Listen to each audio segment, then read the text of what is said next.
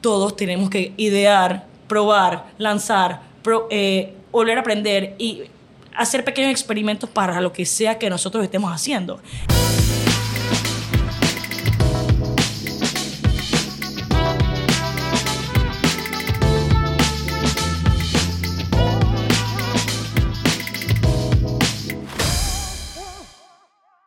Bueno, nuevo episodio prácticamente, creo que va a ser el último del año o el penúltimo, algo así, no sé, no sé si va a haber otro. Pero tengo aquí a Alex Chen, eh, que estuvo en, en, el capítulo de Ahí Chamo, él la menciona ahí en el video. Sí, ¿ah? cuando hablábamos con Carlos Chamorro de, de sus proyectos y todas sus ideas y cómo las iba aterrizando y tal, él menciona a Alexandra Chen, que tengo hoy el placer de tener acá y con quien voy a estar trabajando eh, varias cosas con ella. Y bueno, ahora saldrá por ahí a qué, qué se dedica. Eh, pero Alex, gracias por estar acá y porque aparte nos acabamos de conocer, todo ha sido pim pam pum. Eh, y, y, nada, súper cool tenerte acá porque, bueno, ahora yo voy a decir por qué, pero bienvenida, preséntate, cuéntanos un poquito de ti y vamos entrando ahí.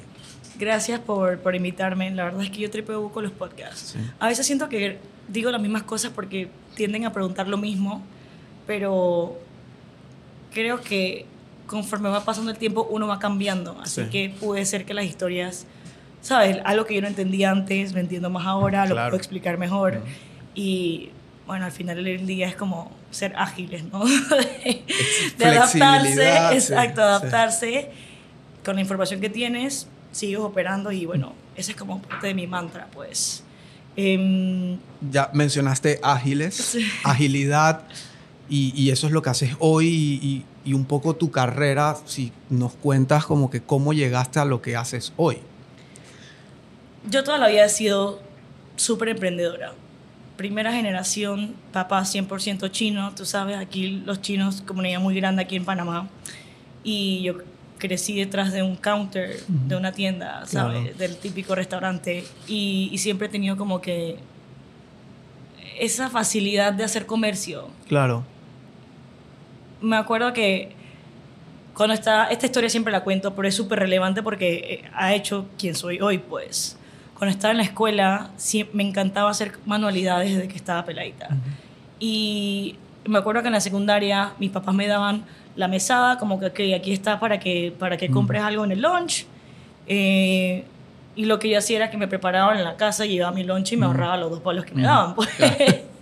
Entonces a mí me gusta cocinar y me acuerdo en mi casa había un hornito y yo como que, ok, si compro esta cajeta de brownies que me cuesta 3 dólares y hago un pyrexito y lo, lo, lo, parto en pedacitos y vendo 50 centavos ese pedacito de brownie, lo vendo a 6, 6 menos 3, I mean, 3 bucks, 3 dólares en 15 minutos del recreo, estaba súper cool pues. Y... Sí, esa es como un, primero, o sea, como un chip, digo, decías lo de la, la cultura china que me parece apasionante. Digo, yo soy judío, que también nos relacionan directamente con comercio, retail, vaina.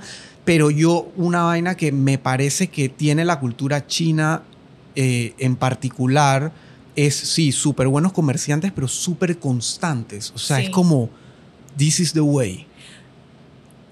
Yo creo que tiene mucho que ver con que there's no other way. Ok, ok. ¿Sabes?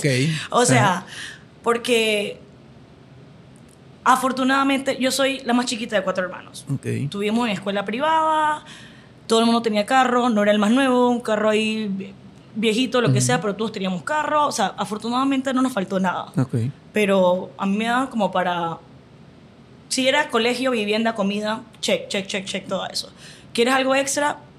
Guarda tu plata. ¿Quieres algo extra? Guarda tu, tu mesada, guarda tu regalo de cumpleaños, tu Navidad, etc. Entonces para mí era muy fácil ver en la escuela que la gente estaba harta de la comida en la cafetería. Yo dije, man, yo sé cocinar, puedo hacer brownies, sé que la gente quiere postres, bueno, X.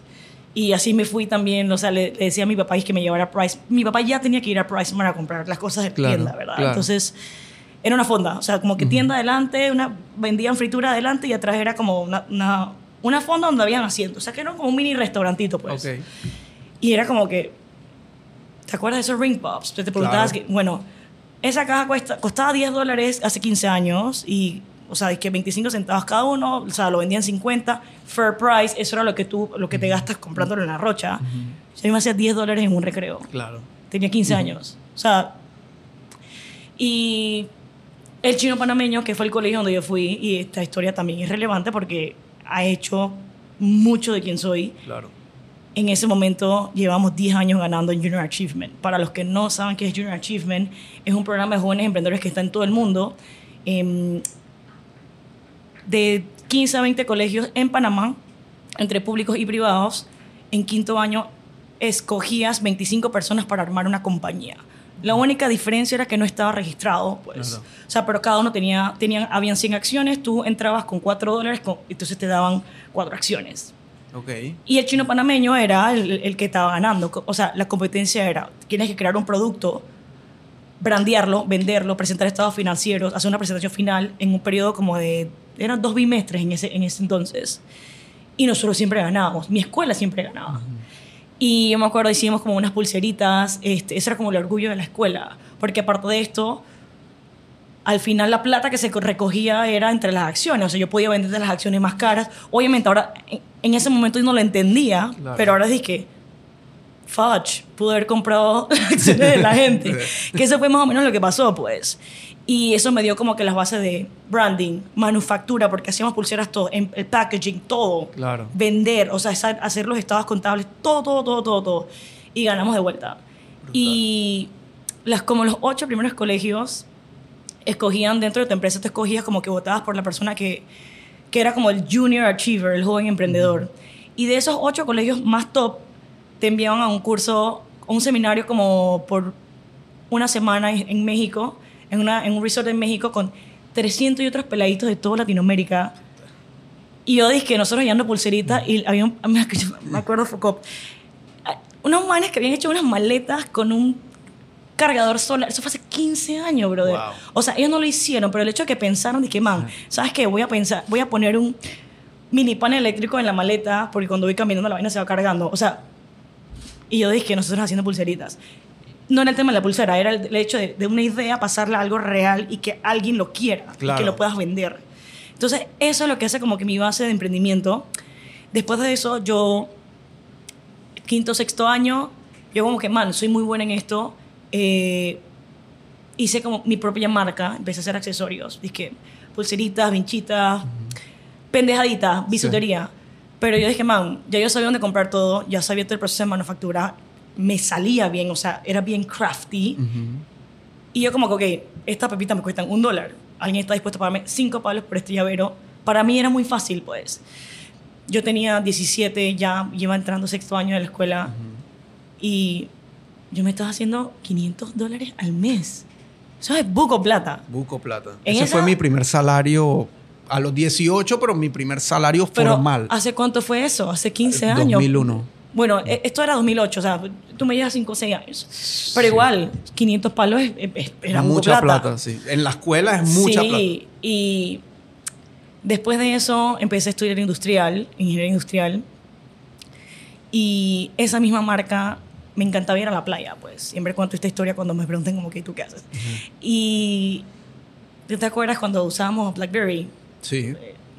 Y cuando BlackBerry hizo el feature ese del bebé pin, que tú cambiabas una foto y todo el mundo se da cuenta de que cuál era la foto que tú habías puesto. Y yo me acuerdo que una pasiera, eh, Ala, viaja a Buco y yo le decía como que, a ah, comprarme un traje de baño. Como que cuando vayas de shopping, mírate traje de baño, como ella tenía como la misma contextura que yo, mándame foto para ver cuál me gusta. Y un día me trajo un traje de baño, no sé qué, normal. Y yo me tomo una foto en, alguna, en un pool party o lo que sea. Eh, y una pasiera es que yo tengo ese traje de baño en ese mismo color.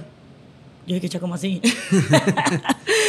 y es que obviamente aquí en Panamá, o sea, la gente que puede viajar a Miami y hace shopping en el mismo lugar, pues. Y yo dije, man, me dio rabia, pues. Yo dije, man, y empecé como a... Tenía la vaina de los bisutería, ¿verdad? Entonces yo igual lo hacía en la universidad. Me acuerdo clarito, los martes en la hora estudiantil, en la hora estudiantil de la USMA hay una hora libre que es como de 10, 11, 11, 12, no me acuerdo. Cuando yo estudiaba en la USMA, pues. Y yo veía como unas mesitas ahí que la gente vendía checheritos. Yo dije, man, ¿cómo es esta vaina? No me cobraban nada. Era una hora que, que toda la UMA estaba libre. yo tenía mis chicheritos, no sé qué, más yo me hacía 200 palos en una sentada en una hora. O sea, y mis papás me pagaron la universidad, cool, pero esos eran mis savings. Pues. Claro. Con el, conectando el cuento de los trajes de baño, un día ya tenía como una exposición, ¿sabes? Que ahora está súper de moda los mercaditos y vaina. Ah, o sea, yo vengo participando en mercaditos back in the day, o sea, y... Cuando no estaban de moda. Cuando no están tan de moda como ahora, porque ahora es cool ser emprendedor. En ese momento yo sentía, obviamente puede ser como que mi propia inseguridad, dije, que la gente me dice que esta ¿qué está haciendo en una mesa ahí vendiendo chucherías, pues? Y yo dije, bueno, making money.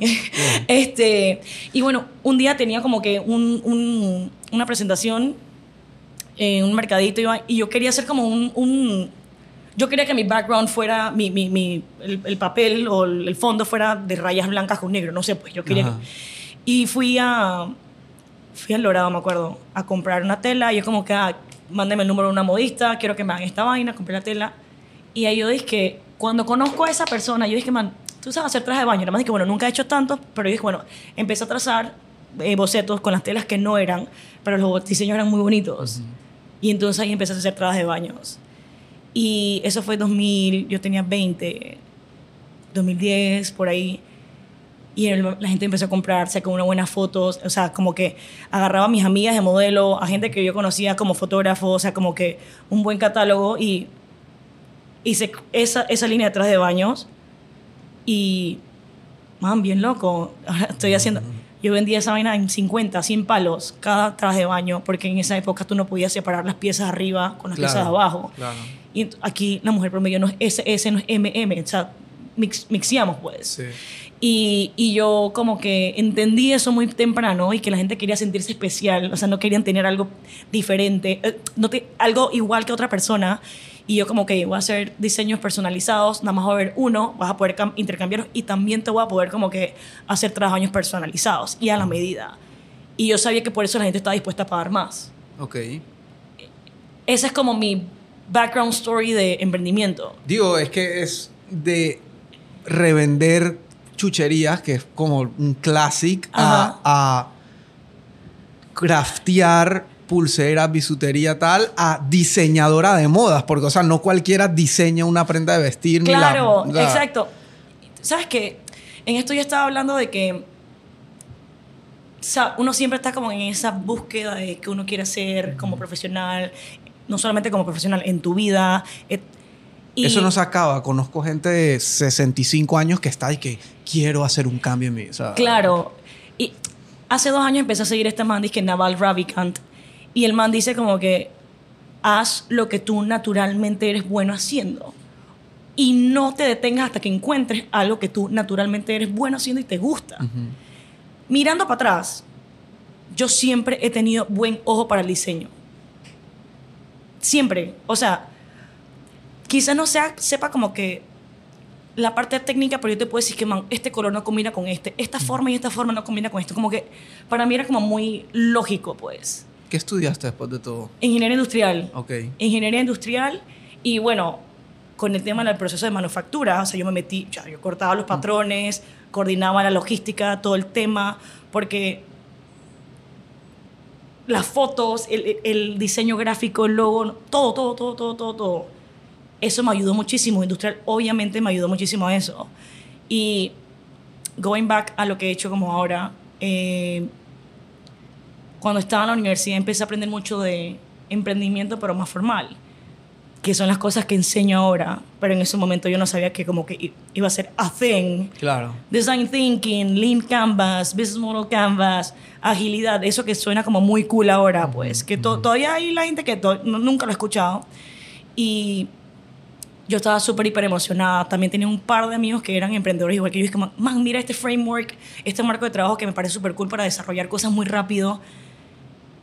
Y empezar talleres. O sea, yo me acuerdo, yo tenía el showroom dentro de la oficina familiar. Luego me mudé como hace ocho años, donde era la, la el apartamento de la, la, la modista que me cosía los trajes de baño un apartamento, una recámara, y yo me, yo me mudé de la casa de mis papás como a los 23, 22, 23. No por nada malo, simplemente era como que, ah, voy a tener showroom ahí, y hacía sentido que me mudara, pues. Y yo dije como que, mira, mientras yo pueda, yo voy a seguir como que, este, viviendo, seguir viviendo sola, pues. Claro, claro. y estaba aprendiendo todos estos temas y todos estos temas nacieron en tecnología. Sí. Tú sabes. Luego podemos hablar un poquito más de eso. Em, y yo dije como que, man, yo no sé nada de tecnología. quería un website, quería un e-commerce, pero cuando coticé dije, man, no tengo 3.000, 4.000 dólares para pagarlo. Ahora yo entiendo que eso es lo que vale. Sí. Y yo como que, ¿sabes qué? Yo voy a aprender a programar. Y empecé a estudiar, no sé qué. Empecé a ver bootcamps, coincidí con un amigo, o sea, estudiábamos juntos, remoto. Y terminé industrial. En industrial metí muchos temas de negocio que aprendí fuera, que hasta las personas que, wow, esto está súper cool. Que estoy segura que esa vaina todavía no la ponen en la universidad, al menos que vaya una maestría en ADEN, que te cuesta 20 mil palos. Sí. O sea, estoy segura que esa vaina todavía no la ponen en la universidad. Y em- eh, me fui a un bootcamp, a un campamento de programación, dos meses intensivo, estudiaba 10 horas al día. Regresé 2015, 2016. Ya no me interesaba el hecho de... Yo estaba pensando como que, man, yo- lo que sea que yo quiera hacer tiene que ser fácil, fácilmente replicable y escalable. Y yo estar aquí y que esto requiera inventario eh, muy pretty, como que obviamente en ese momento todo el mundo me preguntaba que por qué lo estás dejando, por qué lo estás dejando, porque como me iba bien, o sea, I Claro. was a kid, Claro. pero me está yendo súper bien, yo como que es que ya no me interesa. Y yo creo que eso es algo importante que decir. Hay vainas que hoy te pueden interesar, hiciste, aprendiste, creciste con eso y puede ser que mañana no te interesa, y, y está bien finalizar proyectos. Sí, O sea, no sí. tienes que hacerlo de por vida, pues. Dejar ir, eh, eh, casualmente la vez pasada hablábamos con Iván Curani de, de Me Tribu suena. Network, Ah, de sí, Brava que. Pizza, de el man ha hecho un millón de vainas. Y una de las vainas que él decía es, yo soy un serial killer de emprendimiento. O sea, si la vaina nace y está chueca y yo veo que me está... Pa, o sea, chao, te fuiste. O sea, no estoy enamorado, Eh. idealizando cada vaina que hago. Digo, obvio, uno se enamora, pero ya hay un punto, ¿no? Eh, si es un hobby, cool.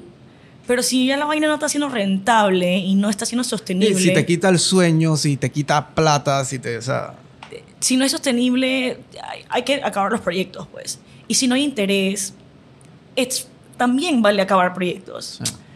Y bueno, los últimos cinco años antes de la pandemia, antes del 2019, estuve trabajando en, en- en emprendimientos en tecnología, eh, como project manager, como tenía el background de negocios. En ese momento yo no sabía que eso era como un plus por la cual la gente me, me contrataba, pues porque, ok, sabes programar, estudiaste ingeniería industrial, sabes de negocio, tienes tres dedos de frente, ok, cool. Em, ahora lo entiendo. Claro. Me considero como una generalista Sí. pero que me estoy especializando en agile, en agilidad.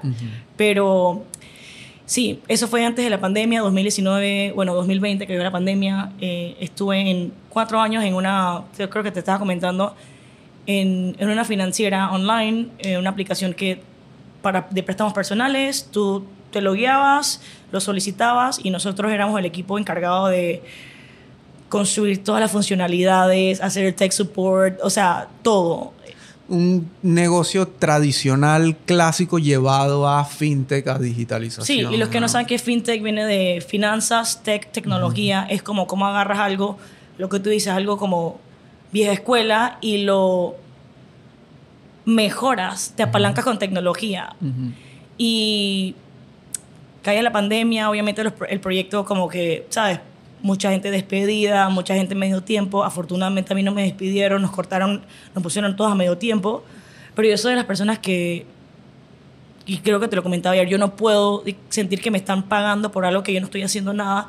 Y si siento que como que mis neuronas no se están moviendo, me aburro. Y es como, no, no puedo. O sea, yo siempre estaba haciendo algo. No, me queda claro que aparte no te varas. O sea, tu historia desde que empezaste de la escuela hasta ahora nunca te has quedado quieta. O sea, nunca. Y, y una cosa que se me quedó que, que iba, estaba pensando dónde la metía, pero no es, no es lo común que, porque dijiste que emprendimiento antes no era a thing y ahora es como cool, pero no lo, pero sentarse en un mercadito con una mesita a vender tus checheritos no necesariamente es lo cool. O sea, eh, ¿me entiendes? Sí. Como que la gente lo, lo, idealiza con lo que ve en las redes sociales, que hay más humo que realidad de este man, cara tiene este carro, cara hace esto y toca unas vainas en una computadora y hace plata, o sea... Sí, sí, sí, sí, sí. Todavía las fotos que saca y súper chévere, pero hay poca gente que va a mercaditos y no vende. Y no es culpa de la gente que no compra, es que probablemente tu producto no le agrega suficiente valor a las otras personas. Afortunadamente las vainas que yo hacía eran bien cool, pues. O sea, usaba unas piedritas. Yo como que yo veía como que qué le gusta a la gente. Y hacía unos llaveritos súper chéveres que al final hasta hombres me terminaban comprando de regalos de sus esposas, ¿me entiendes? O sea, eso era súper cool. Y Facebook Pages, me acuerdo de eso. O sea, eso fue lo que hizo la diferencia. Porque yo tomaba fotos con mi celular, le ponía un poquito de fondo blanco y todo lo que yo hacía estaba prevendido. Claro. Mira, yo venía agile, back way, o sea, súper atrás, pero ni siquiera me había dado cuenta. Pues. Era, era naturaleza. Sí. Ahora hablamos más de eso, pero yo siento que uno necesita tener algo para de verdad explotar agile. Sí, sí, agree, agree. Estoy de acuerdo con eso. O sea, tú puedes implantar la metodología y hacer que gente se monte en el día a día de la metodología, pero realmente como que hacerla fluir y, internalizarla requiere algo. Yo creo que más que una metodología es una manera de pensar. Yo siempre hago como hashtag que es como un pensamiento de agilidad, pues. Eh, eso es un mindset. Es un mindset. Yo siempre hablo del agile mindset. Agile mindset es como, ok, esto es lo que tengo, cómo le saco el jugo a lo que tengo y cómo me adapto ante la circunstancia que esa es otra vaina. Pues la gente se quiere como que, ah, me va súper bien hoy y ya no me está haciendo, ya no me está yendo súper bien. Y dije, ok, ¿y qué vas a hacer respecto? este... Y en eso pueden durar años. Y en eso te vas a la quiebra. Entonces, o eres infeliz, porque de pronto es un salario, pero eres infeliz. Claro, eh, eso, por ejemplo, yo pude haber seguido haciendo los trajes de baño, pero si es una vaina que a mí no me llama. Tú sabes, sí, vivimos en un mundo capitalista, pero tú también tienes que hacer lo que a ti te haga feliz. O sea, y hacer más de eso. Durante la pandemia, yo siempre he sido alguien, ya te diste cuenta que no podía quedarme quieta. Y para mí eso fue súper difícil porque... Eh, pero a raíz de eso, yo puedo tener que dos segundos de reflexión. Es como que, no, man, me saco de eso. Empecé a estudiar un poquito y a leer un poquito de filosofía estoica. Y es como, man, debo estar agradecida de que puedo poner comida en mi casa, puedo pagar la renta, puedo ahorrar. Afortunadamente había, acabo de pagar la, la deuda del, del, campamento de programación. O sea que en verdad el recorte de salario que yo tuve, aunque afortunadamente teníamos buenos salarios, a mí no me afectó porque yo pagaba una letra muy alta porque yo dije en cuatro años quiero terminar de pagar esa plata. Claro. Entonces como que cuando me recortaron el salario y el tiempo es como que yo estaba era más que nada aburrida.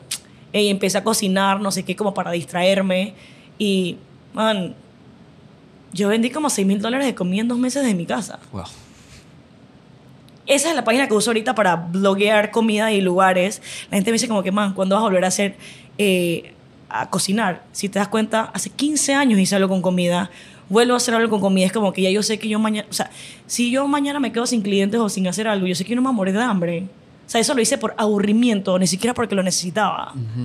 Y yo dije, bueno, mano, aquí hay seis meses de renta, pretty.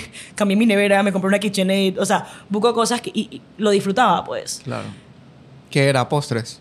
Eh, empecé con pay de limón, cheesecakes, o sea, un día yo posté una receta y una amiga dije, man, mándame uno. Yo dije, aquí te la receta, hazlo. La man dije, no, me da pereza. Cuando hagas uno, me haces otro y yo te lo compro. La man le posteó y, man, vendí como 200 pasteles de limón o sea, porque a la gente le gustaba. Y es que aman eh, jackpot con esa receta, pues. Ah. Y luego empecé a hacer dumplings, hice una salsita. La gente que más, esta salsa está brutal, deberías como embotellarla, vender la salsa también. Súper pretty. O sea, posteaba mis recetas ahí también. Y pandemia fue la meca de la cocina casera. y la gente estaba aburrida también de comer comida de los restaurantes, pues. Y. Pero ese aburrimiento me hizo aprender muchísimo de mí misma, que es estar para mí ahora, pues, la riqueza es estar en paz conmigo misma, con lo que tengo, con lo que no tengo, con quién soy, con cómo soy y dónde estoy ahorita mismo. me, me, costó mucho como que llegar a ese punto. O sea, al principio era como que, me quería trepar por las paredes porque quería hacer algo, no podíamos salir. Entonces, por eso fue que empecé a cocinar. Empezó, empezó a leer más de esto ex emperadores romanos hace dos mil años de cómo pensaban. O sea, estos eran, eran manes que operaban el mundo, ¿me entiendes? Como que... Y no es de que, ah, te falta plata, no. Los manes tenían plata, pero no hablaban de riqueza en ese sentido, sino como que lo que tenían tiempo era para filosofar y poder hacer relaciones.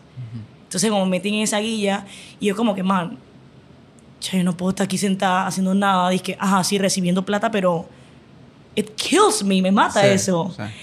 Y como ya poco tiempo libre, yo empezaba a hablar como que con mis pasieros, colegas, entrenaba mucho digital, o sea, como que yo hacía, empecé a hacer CrossFit en ese, en ese entonces y igual hacíamos como que entrenamiento por videollamada, o sea, como que era más que nada como que esas como crisis existenciales que, man, ¿qué yo estoy haciendo? o sea, y empezó a notar que poco gente tenía problemas organizándose, planificando, pensando, ejecutando, pivotando. Y yo estaba de que, man, o sea, yo tengo mi trabajo aquí, pero me acabo de crear algo de la nada. Pues como que como la gente se está quejando de vainas que para mí son muy fáciles de resolver. Y como tenía tiempo, había mucha gente que necesitaba talento, pero no, no podía pagar los salarios y no necesitaban tampoco un tiempo completo. Claro. Y yo como que, man, esto que yo he aprendido de, estoy notando que la gente necesita ser más ágil, estoy notando que la gente necesita más disciplina, no se saben organizar, no saben priorizar, no saben comunicar, yo soy buena en eso. Y ya tenía un par de años en el startup ese, pasaron unos inconvenientes ahí y yo decidí renunciar, pero antes de renunciar yo sabía cuánto me tocaba mi liquidación, yo sabía cuánto plata tenía en el banco y me dice un amigo, es que, man, ¿qué es lo por qué puede pasar? Tú estás en tu pic de tu etapa productiva y es como que, como estoy en tech, mucha gente trabaja en Estados Unidos, o sea, desde aquí, ganan un buco plata, el doble, el triple que aquí, pero yo como que, man, no sé, yo me siento en deuda, yo siento que aquí yo tengo que hacer cosas, pues si veo que tanta gente aquí tiene problemas, yo que, man, yo voy a implementar este mindset porque veo que se todos los problemas que la gente me está contando se resuelven con eso. Aparte que pandemia, esto es pandemia, ¿no? Sí, sí, sí, durante la pandemia, primer año de la pandemia. Yo siento que pandemia, dio fue muchas cosas, y, pero una de las grandes cosas que fue es el impulsor de rescatar las ideas frustradas, los proyectos abandonados, eh, la o gaveta de ilusiones. Que tenías, porque, o sea... O salvar lo que tenías, claro. o reinventarte. exacto. O sea, había gente que nunca había vendido online. Y no, no necesariamente necesitas un e-commerce para eso. Necesitas un buen pitch, tu celular con internet y ya. O sea, yo había empezado a dar charlas y cursos de design thinking, agile y scrum, porque yo como que más yo necesito que la gente sepa esto. Y lo, te voy a ser bien sincera, Elías, lo hice de una manera bien egoísta yo dije, yo necesito que la gente aprenda esta vaina porque así me hacen mi trabajo más fácil. Claro. y yo que te dije ayer, yo odio repetirme. O sea, como que odio repetir las vainas. Y yo dije, ¿sabes qué? Antes de la pandemia, uno de mis amigos más cercanos que ha sido como un mentor-ish de mi carrera en tech, en tecnología, yo decía, es que, man, verdad estoy bien como frustrada porque no entiendo por qué la gente, los líderes, los colaboradores, las empresas no ven o sea, la, respuesta está ahí, pero no lo logran. Y era un tema de cultura. Y yo le decía a Demo, se llama Demóstenes, eh, bro, o sea, que. What the F, tú sabes, como. Y él me dice, Alex, yo siempre te he dicho que tienes que aplicar un trabajo afuera. Yo dije, man, yo sé que me va a pagar más plata, pero no sé si necesariamente voy a ser más feliz. Porque no puedo ver desde chiquito y no puedo un problema que yo sé cómo resolverlo y no resolverlo, pues. Y él me dice que, man, tú no perteneces aquí, tú te deberías mudar de país, de ciudad. Y yo dije, ¿cómo así? y yo dije, ¿sabes qué? Yo voy a enseñar a la gente. Y entonces diseñé este curso, era, era como una introducción. Esta vaina es que no la inventé yo, esta vaina existe hace 30 años, pero aquí casi, en Panamá casi, ahora estamos empezando a utilizarlo, los startups más que nada.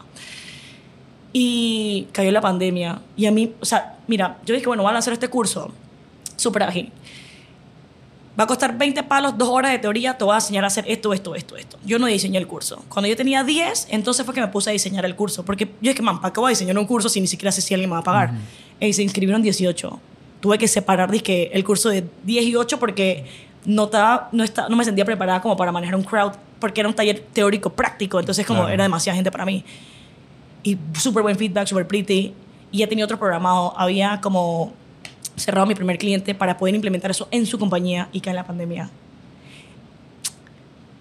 Y ves que, man, agarré el mismo curso, mejoré los slides y empecé a postear en mi Instagram, dije, porque la gente necesitaba mover un poquito lo que estaba pensando, lo que tenía. Man, le dicté ese workshop de dos horas como a más de 100 personas. Lo hacía una vez a la semana. Y esto, o sea, esto pegado... ¿Gratis? no, no, no, era, era, costaba 20 dólares, pero man, 20 dólares te lo comes en sí, una, sí, una, sí. una sentada en antiburger, te quedan ahí algo de cambio, pues, te- pero, pero, Em, y porque es que yo, yo como aprendí, he aprendido ahora que muchas veces la gente las vainas gratis no las aprecia. Y ya yo no doy 100%. nada gratis. Sorry. 100%. Si tú quieres algo gratis, ve a internet. Porque cuánto tiempo nos tocó estudiar y aprender y poder condensarlo y poder explicarlo tan fácil, pues. Y esa es la historia bien larga de lo que ahora, hoy hago, pues. Empatado con que estaba a punto de renunciar. Tuve mi primer... No era mi primer cliente, era como... Yo dije, yo no quiero que pase otra pandemia y que yo tenga un full-time job de 8 a 5.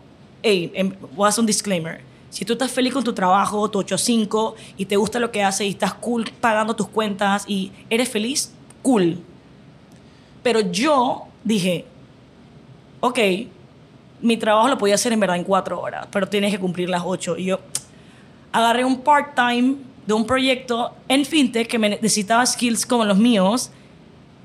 Me ofrecen el full-time, pero yo dije no, porque yo no sé si nos vamos a gustar, porque al final es una relación, o sea, Claro. eh, es intercambio, ¿verdad? Y yo dije, no, yo tengo este otro proyecto. Lo que hice fue cuando renuncié, tenía dos proyectos en part-time. Ya estaba haciendo lo mismo que hacía antes, ¿no? Entonces, y ahí fue que me di cuenta que en verdad, no solo en Panamá, en el mundo están requiriendo muchos gestores de proyectos, gestores de productos, pensadores, o sea, que puedan articular ideas y poder eh, crear prototipos y lanzarlos muy rápido, que ese es el fundamento de agilidad. Sí. Y bueno, eh, empecé a hacer eso, a tomarlo por proyecto. Yo hacía los workshops de boca en boca, como que a mi amigo Demo le pasan un proyecto, le dicen como que, hey, em, Demo, ¿quieres evaluar esta vaina? en-?" Era como una plataforma. Y el man como que e- era una etapa muy temprana de ideación. Y Demo me dice que, man, esto suena que en verdad no hay ningún app que revisar ni que hacerle ninguna arquitectura. Suena como, estos manes están, eh, quieren crear algo. Y tú eres más bueno en eso. Y me pasan el lead. Y de ahí conozco a Fero, a Carolina, a Juancho en unos talleres de una idea que ellos querían. Y ahí les dije como que ellos creo que fueron como mis primeros clientes formales. O sea, sí estaba trabajando por proyectos para otras personas, pero que me pagaban para poder moverle un poco las ideas y establecerlas y ponerlas en papel, ponerlas a prueba. Y ahí fue como que inició en verdad formalmente AC, que es mi, son mis iniciales en inglés AC, pero resulta ser que es Agile Consulting o consultoría ágil. Por eso mi- eh, ese era un logo que yo tenía. O sea, yo no gasté plata en logo, yo agarré un logo que yo tenía, que by the way es como un logo que tenía mucho tiempo Google Ventures, que yo dije, ah, me gusta esa raya como en el medio. Y dije, bueno, voy a poner mis letras y ya, pues ya es mi logo, X. Y un día pensé, yo dije, man, yo no perdí tiempo en esta vaina. Le puse eso y empecé a hacer proyectos por consultoría.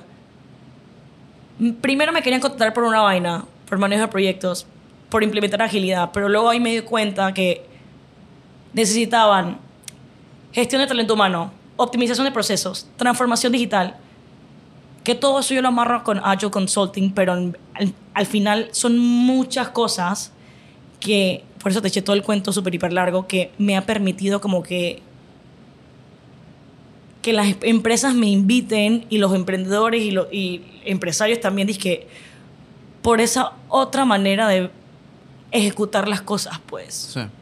Por So- el mindset. Por el, por- exacto. Curiosidad genuina. Yo pregunto, busco, pregunto, pregunto, pregunto para entender. Porque para yo poder darte una opinión, tengo que entender lo que sea que tú estás pasando, pues. Claro. Y esa es la historia bien, bien, bien larga. Está de- cool. De está qué es lo cool que porque, estoy haciendo. porque se, o sea, sienta una base muy clara, muy clara de, de por qué estás en lo que estás hoy y, y de por qué para mí era importante, más allá de que nosotros fuera de aquí del podcast vayamos a, a empezar a trabajar un proyecto para Simplify, o sea, vas a ayudar a Simplify. Y, y es que, o sea, tú estás ayudando a otros desde un emprendedor como Carlos Chamorro Exacto. hasta una empresa, un startup, una empresa de tecnología. Sí. Y justamente es porque tú no estás vendiendo, digamos, un tangible, tú estás vendiendo un, un know-how, pero que para mí no es, el, no es la teoría solamente. La teoría es parte de lo que forma lo que tú haces, pero de nuevo es el mindset. Exacto. Es, tu forma de ver, analizar, validar, transmitir, conectar. Eh, y, creo que ahí está la clave de todo. Y, yo te decía cuando tuvimos nuestra reunión ayer que yo, o sea, bueno, y, quiero que expliquemos, obviamente no vas a dar el... Para, si la gente quiere ver más, puede ir al bootcamp en YouTube, pero que ahora lo voy a poner en el link del, del episodio. Super cool, eh, ese es gratis. Ese es gratis. Ese, es gratis. esa fue la, como la tercera cuarta iteración, o sea... Eh, bueno, ya explico. En el mismo bootcamp no explico cómo nació eso, así que bueno, el que quiera ir que lo vaya a ver, pero ajá. Entonces, creo que, creo que antes de terminar el episodio hay que hablar un poquito más de qué es Agile, como back to basics, porque no necesariamente, pero digo, yo que vengo del mundo de ingeniería también, sistemas, estuve 18 años en el corporate world, pasé por telecomunicaciones, retail, y ahí conecté con e-commerce y tal, administración de proyectos. Yo tomé un diplomado en QLU de gestión de proyectos. Y literalmente estamos hablando del PM, PMI. PMI, PMI. Era el, el, el vaina del PMI donde tú después de eso podías ir a sacar la certificación y literalmente venían unos profesores de Argentina, todos unos tipos que cuando ellos te echaban su experiencia, a mí me encanta la práctica. O sea, yo, yo, yo, soy un man que yo te compro la práctica. Yo a ti te estoy comprando, y aquí lo estoy diciendo, yo a ti te estoy comprando la práctica. Yo, yo te creo porque tú has hecho y haces hoy, más allá de que aparte me recomendaron y recomendación vale más que cualquier marketing y cualquier estrategia pero yo soy un man de práctica y por eso yo siempre hablo que vendedores de humo es lo que sobra hoy en día y bueno. En ese, en ese seminario, en ese diplomado, obviamente estos profesores, unos señores súper respetables de 60, 60 y pico años, venían y te echaban sus historias de cómo habían manejado proyectos de IBM en los años 90 y vaina, y yo como que, puta, tratando de conectarlo con mi hoy, ¿no?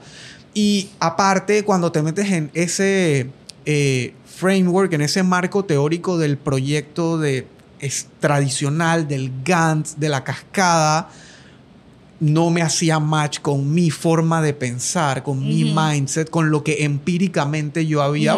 Definitivamente de la universidad no salió eso.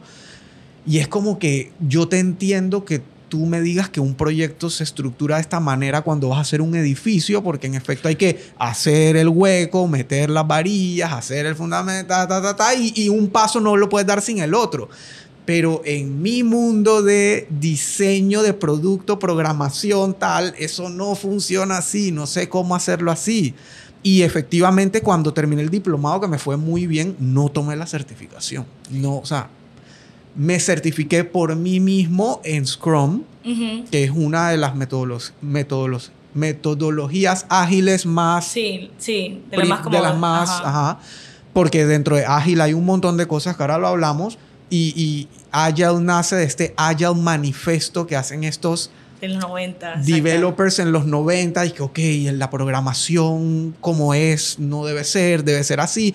Y literalmente hay unos mandamientos. Sí, es como la Biblia. Como la Biblia, literal. Y creo que hay un website viejo así tipo ochentero donde están escritos, brutal. Y todo hace sentido al día de hoy. Al día de hoy y a cualquier industria. A, eh, a eso quería llegar. A cualquier industria. Y yo obviamente leí el libro de Sutherland y, y, toda la vaina. Y él, y él ahí explicaba. Dice que una vez contraté un contratista en mi casa para que me hiciera una piscina. Y el man vino y que no, esto se hace así, así. Y yo le dije, no, pero ¿por qué no lo hacemos así? O sea, como que el man te, ahí te demuestra en la práctica y en situaciones de la vida que, que aplica para, para, cualquier industria. Y, y, en efecto, ves a, por ejemplo, Carlos Chamorro, que es un generador de contenido, un man que tiene sus ideas y quiere salir en cámara y vaina. no está desarrollando nada como tal en términos de software y vaina development, pero le aplica a él también. El man te recomendó porque mi hijo tenía 200 ideas, mil vainas en la cabeza y Alexandra me ayudó a definir que esto es lo que voy a hacer, así, así, estos son los pasos. Y yo digo, ok, necesito conocer a Alexandra y hablar con ella. Pero entonces, agile, o sea... Ok, agilidad si lo pongo en palabras bien mortales, a mí me gusta usar ejemplos bien mortales, de verdad, eh, es esa mentalidad de poder idear, prototipar, probar, lanzar, y eso constantemente, productos o servicios ante volatilidad e incertidumbre. Con lo mínimo que tengas, hacer lo más que puedas siempre enfocado en entregarle valor al usuario o al cliente. Bueno, que el usuario y el cliente no siempre es, la misma persona, ¿verdad? Eh, un ejemplo clásico que yo pongo es, imagínate cuando tú eres niño, eh, los catálogos de los juguetes lo diseñan para los niños, para que los niños encierren esto es lo que yo quiero y para que los papás lo compren. El papá es el comprador, el niño es el usuario. es un ejemplo, para que vean que los usuarios y los compradores aplican también para cosas que no son de software crear, idear, prototipar, lanzar, mejorar con el tiempo ante necesidades del usuario, volatilidad, incertidumbre. Dime, esto aplica a cualquier industria.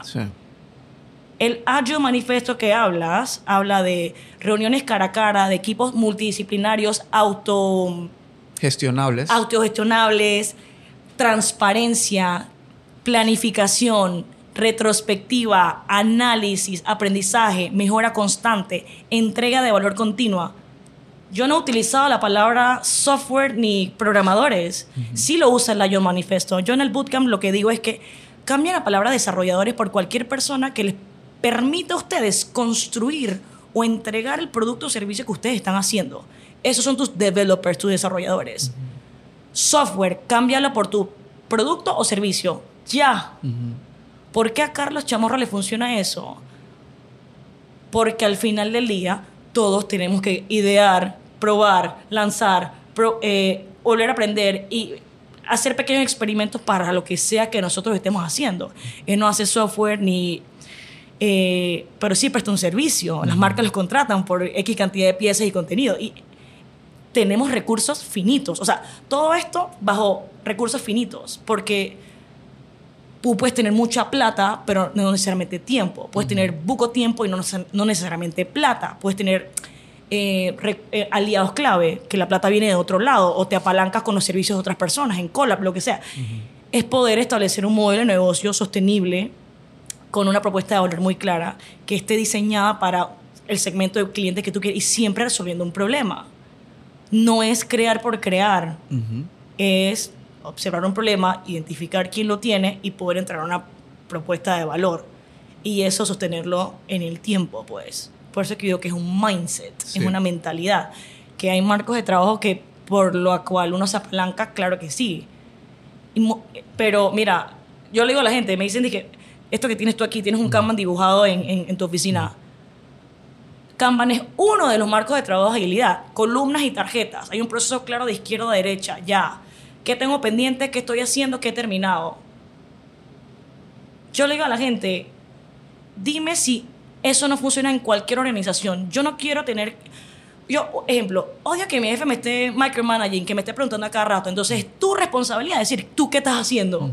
Si yo me paro y agarro, dije, bueno, ahorita mismo estoy grabando el podcast con Elías y viene mi jefe que Alex, porque no estás en tu puesto, y que, es que si tú ves el tablero, estoy en una reunión con Elías yo, pico, yo soy de las que pica por delante y eso es lo que yo trato de implementar. O sea, yo me, di cuenta de que agilidad no solamente es para crear productos y servicios, sino también es para poder establecer las reglas, los roles y las responsabilidades claras dentro de la organización. Tal cual. Entonces, todo el mundo piensa que es software. Obviamente, esta vaina no aplica si tú quieres hacer un edificio. Aunque quizás y sí, en el marketing, en las ventas, sí puedes aplicar ese mindset. Sí. Quizás no es la construcción del edificio, pero yo puedo testear con, una, con un buen marketing strategy, o sea, una buena estrategia, lo que sea.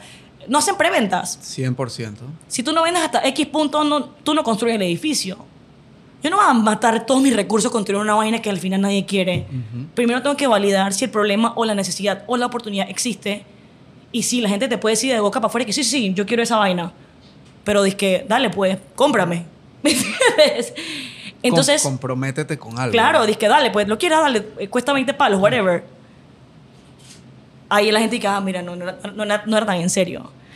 Y eso del feedback, ahora de la retroalimentación y de aprender, o sea, lo que te decía el curso, yo no iba a hacer el curso si yo no tenía al menos 10 inscritos. Para, eh, recurso no solamente es plata, es mi tiempo, es mi esfuerzo. ¿Para qué yo me iba a poner a hacer todo el pensum de esa vaina si no tenía nadie que me lo comprara? Entonces, eso es lo que para mí es agilidad, es un mindset, que te apalancas por valores, principios, fundamentos y herramientas para poder trabajar mejor en comunidad, pues, y siempre entregar valor. Eso es. Total.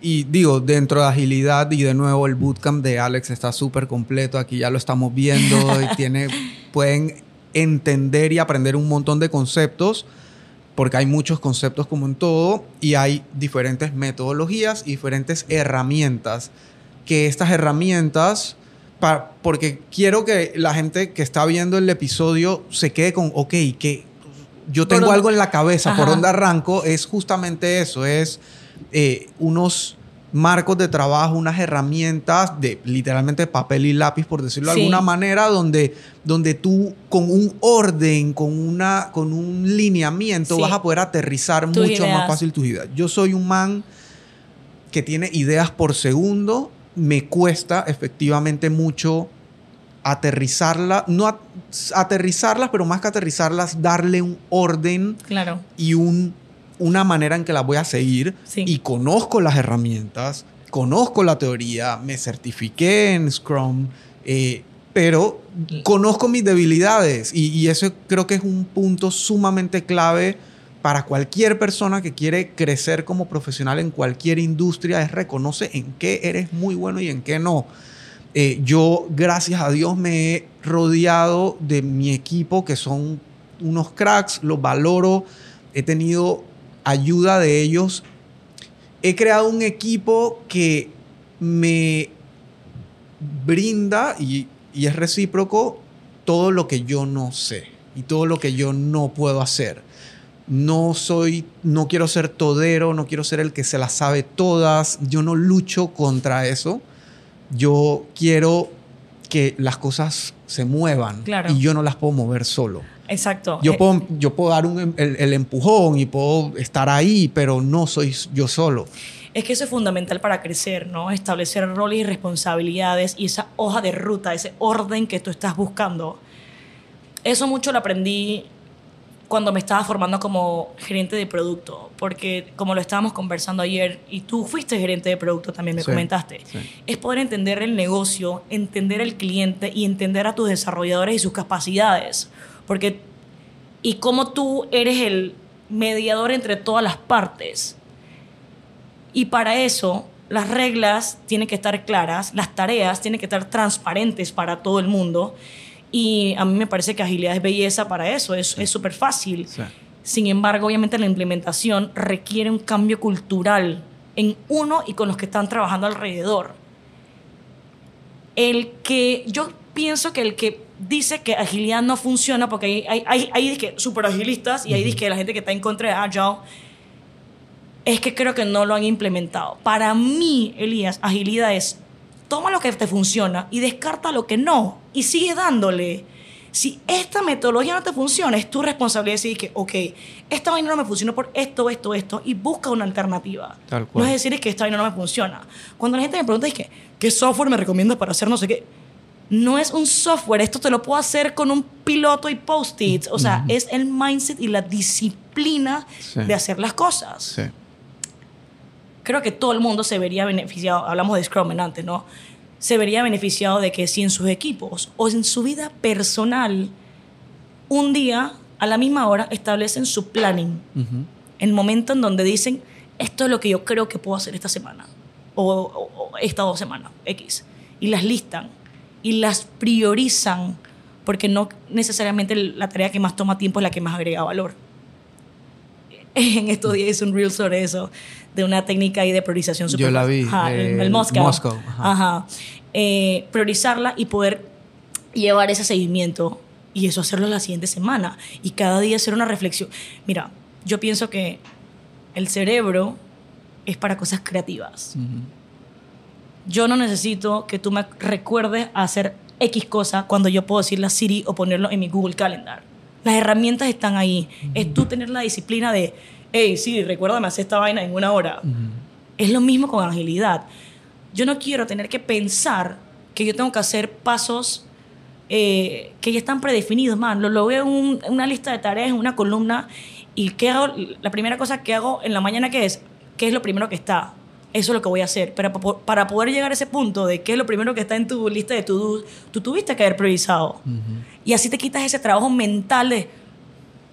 Iba a decir una palabra no adecuada, pero Suéltala, suéltala. Aquí, sea, aquí es... Pero no, no, no HBO. Es como que puta, no tengo que pensar porque la primera que es la, es la más prioritaria porque ya lo pensé, ya lo planifiqué. O sea, no gasto brain power en eso. Esto me lo aprendí de uno de los líderes de algún equipo. El que no planifica va a hacer las vainas dos y tres y cuatro veces. O sea, lo que no planificaste te va a salir mal. No es que eh, con la planificación es que vas a, vas a minimizar el riesgo. No es que te va a salir perfecto vas a minimizar riesgo y minimizar y optimizar el tiempo y el recurso. Exacto. Y... vuelvo y pregunto, o sea, ¿cómo la gente me puede decir que este mindset y todo lo que hemos estado hablando de agilidad y Scrum no aplica al menos en algún porcentaje dentro de sus organizaciones? Y no solo organizaciones, en la vida... O sea, si tú sales de tu casa con tu lista priorizada de qué tienes que hacer en el día al día, te va a rendir, te lo garantizo que te va a rendir el doble, el triple. Y, parece pendejo porque a mí me pasa. Hay días donde salgo que no me acuerdo ni qué tengo y me voy estrellando con mis compromisos y otros donde sí digo, hey, ¿qué es lo que tengo mañana? Ah, voy a hacer esto, esto, esto no importa, esto después. Y así voy. Y, eso es haya, o sea, eso es... Y, eso aplica también para la cultura. Eh, tengo varios amigos nuevos ahora que, bueno, en Ternobuco he cambiado varias veces de gym.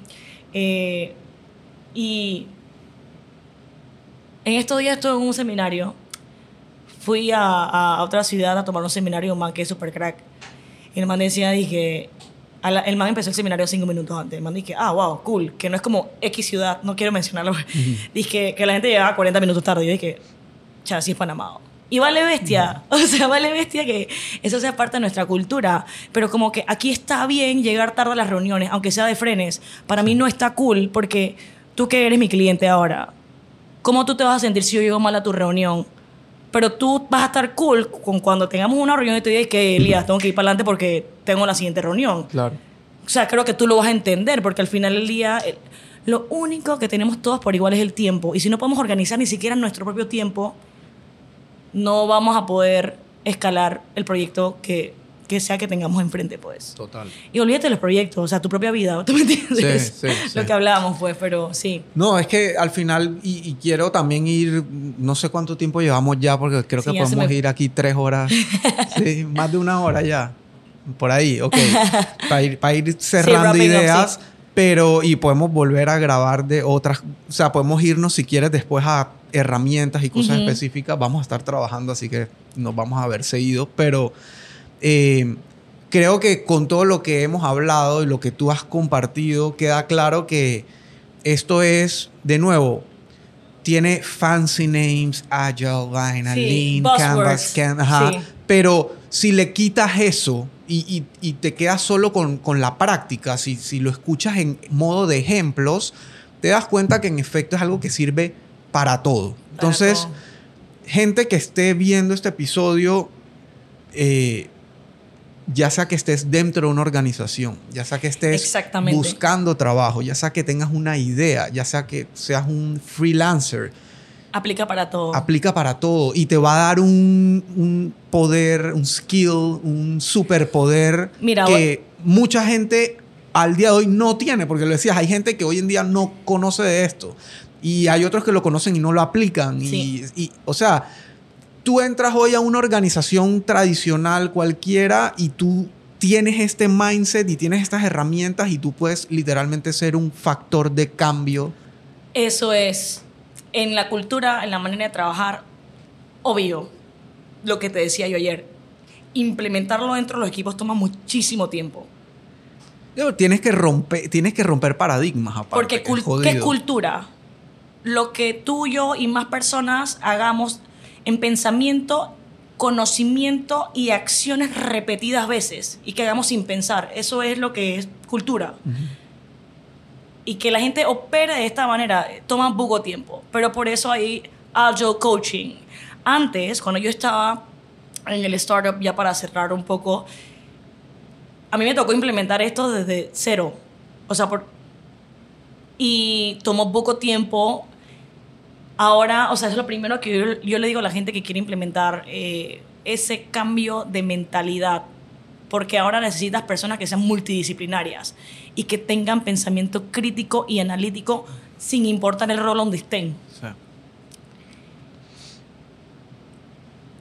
Hace, antes en la pandemia, nadie hablaba tanto de transformación digital. Eso nada más era para los big corps que podían pagarlo. Pandemia obligó a que todo el mundo pensara en apalancarse de manera digital. Y eso lo conversamos, que para Simplify eso fue súper bueno en, estos años de pandemia, porque nos tocó. Sí.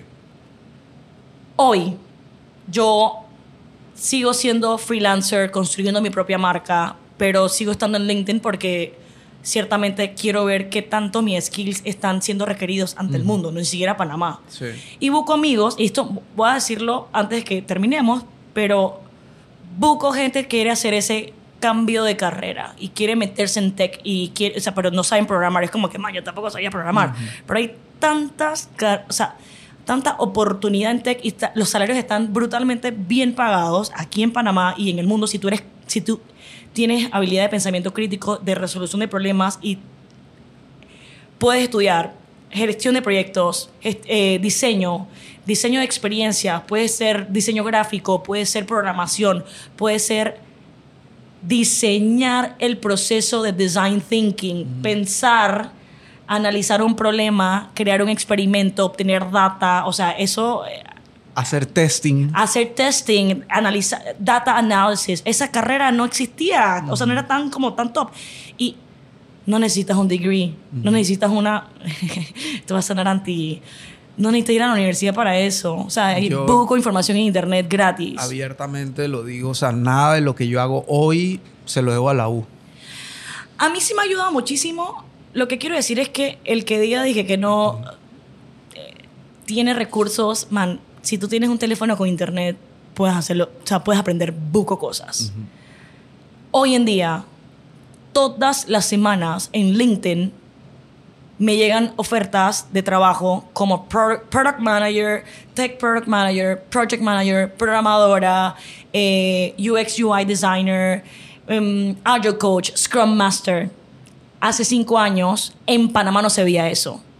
Es más, tener ahí que Scrum Master y que está... está ¿Qué que es? Man que se cree como un man de, no sé, como de la Guerra de las Galaxias, una vaina así. Ahora es que el que sabe, sabe, pues. Métete. Bancos grandísimos, no solamente de la localidad, de toda Latinoamérica, o sea, ya están implementando eso. Uno de mis mejores amigos está en una de las farmacéuticas más grandes del mundo y él, cuando, o sea, cuando estuvo trabajando ahí, está trabajando ahí todavía, esos manes se están gastando millones de dólares para crear ese tipo de cultura en, en el manejo de proyectos. Y tú dirías, una farmacéutica. O sea que si esos manes están invirtiendo tanta plata en ese mindset, man, por eso es que yo... Y no te vayas tan lejos. No sé si sabes, pero digo, yo tuve la oportunidad estando en Do que me invitaron a conocer el edificio de Banco General que está en Tocumen. Eso está basado todo en agilidad. O sea, yo BGX, le llaman BGX ese departamento. No me acuerdo, pero a mí me voló la mente porque digo, yo que venía de por mi cuenta estudiar Agile, Scrum, vaina que como dices, nadie se imagina que era.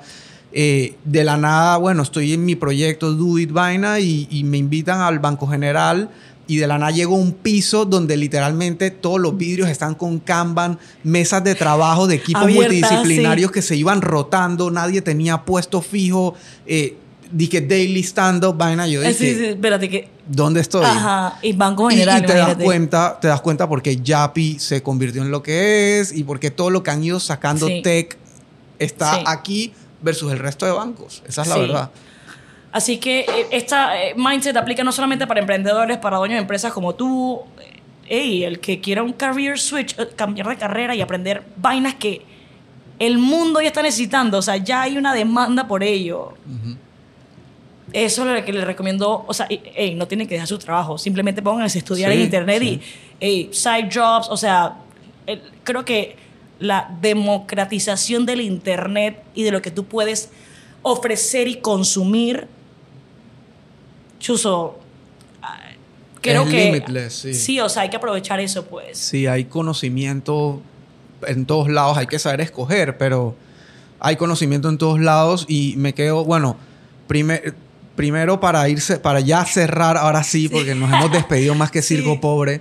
Eh, obviamente el que no está en el modo de quiero aprender y ser también lo que es Alex, si necesitas ayuda para move on en tu proyecto, en tu empresa, en tu startup, en tu lo que sea, como es mi caso, Alex da ese servicio. Eh, y bueno, y voy a dejar ahí las redes y todo de cómo contactarla. Eh, Gracias. Y, de nuevo, no es como tú decías, no es como que me tienes que contratar como un full-time job, no, es tú tienes tus, tus paquetes de cómo puede trabajar la gente contigo. Y, si no pueden, man, está el bootcamp gratis. Por, o sea, de verdad que yo decidí como que ya ponerlo out there, uno porque es branding, trabajen en su branding, eso es importante, trabajen en su, en su curriculum, produzcan contenido en video, como estamos haciendo ahorita, el podcast, hagan reels, hagan TikTok, porque no todo el mundo va a tener la dicha de conocerte. y si tú tienes algo de valor que aportar al mundo, ponlo ahí, out there. O sea. No, y aparte, digo, viéndolo desde la perspectiva comercial, es que es más probable que alguien que vea tu bootcamp gratis quiera trabajar contigo que alguien que se topa con un vendedor de humo en un Lamborghini en Instagram. Sí, así que hagan contenido de alguna manera u otra. Ese, es otro, otro tema. Exacto. Y ya para cerrar, algo que me quedó resonando que contaste a lo largo de tu historia de cómo eh, sentirte en paz y feliz con lo que tienes. Eso también puede ser otro podcast. Eso es, a mí, a mí me cambió, digo, yo no leí tan deep como tú, a mí tengo que decirlo, ese librito cliché de el 4 Hour Work Week. Buenísimo. Que es muy bueno y tienes que saber, tienes que tener la capacidad de decir esto es ficción, esto sí. Claro, claro. Pero cosas tan simples como quiero tener un jet obvio, eres un empleado de un trabajo de 8 a 5 y sueñas con tener un jet. Ok, ¿por qué quieres tener un jet? Porque quiero viajar por el mundo. Pero puedes alquilar el jet. trabaja para pagarte first class exactamente, cada, viaje. O sea, ¿me entiendes? Es, eso a mí, es, ese, eso me voló la mente. Y hoy siento que gran parte de, de cómo vivo y, y de cómo no estoy bajo una tortura constante de cómo consigo más y cómo, obvio quiero más.